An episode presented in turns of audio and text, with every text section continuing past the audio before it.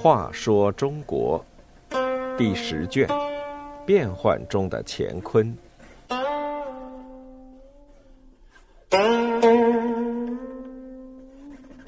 六十八，节俭的后周太祖。后周太祖郭威登基之后，改革政治，注意节俭，不愿厚葬，可算是五代时期的好皇帝之一。公元九百五十一年，大将郭威夺了后汉的江山，自作皇帝，国号周。这就是五代的最后一个朝代——后周。郭威称帝伊始，就对后汉的许多弊端加以改革。后汉时法律严酷，偷一枚钱也要处死，犯的不是谋逆等大罪也要株连全族。郭威下令改变，规定除盗窃和强奸罪行外，一般不处死刑；不是犯谋逆大罪，不得株连和没收财产。后汉对犯私盐私酒的人处置也十分严厉，不论数量多少，一律处死。郭威则下诏改变。规定按数量多少分别定罪。郭威特别注意节俭，他把皇宫里的几十件珍宝玉器全都摔碎，说：“帝王要这些东西有什么用？汉影帝就是每天与宠爱的人在宫中游戏寻乐，赏玩珍宝，玩物丧志，不理国政。这事刚过去不久，应该引以为鉴。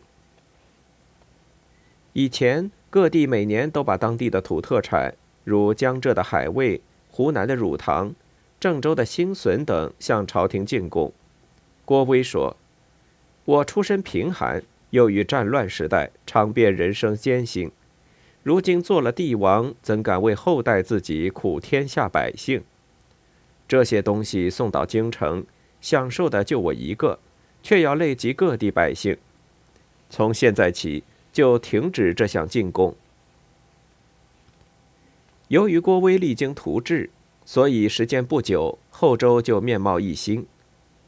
南唐大臣韩熙载本来极力主张北伐统一中原，但到郭威做皇帝后的第二年，他就不再主张北伐了。他说：“郭威建国时间虽短，但统治已经牢固。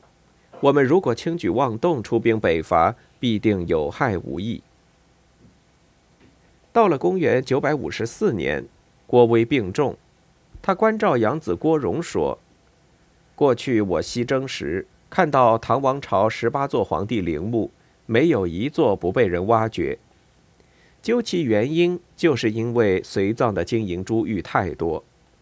我死后，只需要给我穿上纸做的衣服，尸体装在瓦棺里，马上入土，不要久留宫中。”墓穴不用石头砖砌即可，工匠和民夫必须出钱雇请，不要骚扰民家。埋葬完毕，招募三十户守墓人洒扫照顾，免除他们的赋税徭役。不要修地下宫室，也不要让宫女守灵，更不要雕刻石人石兽。只要在墓前竖一块碑，上面写明周天子平生喜爱节俭。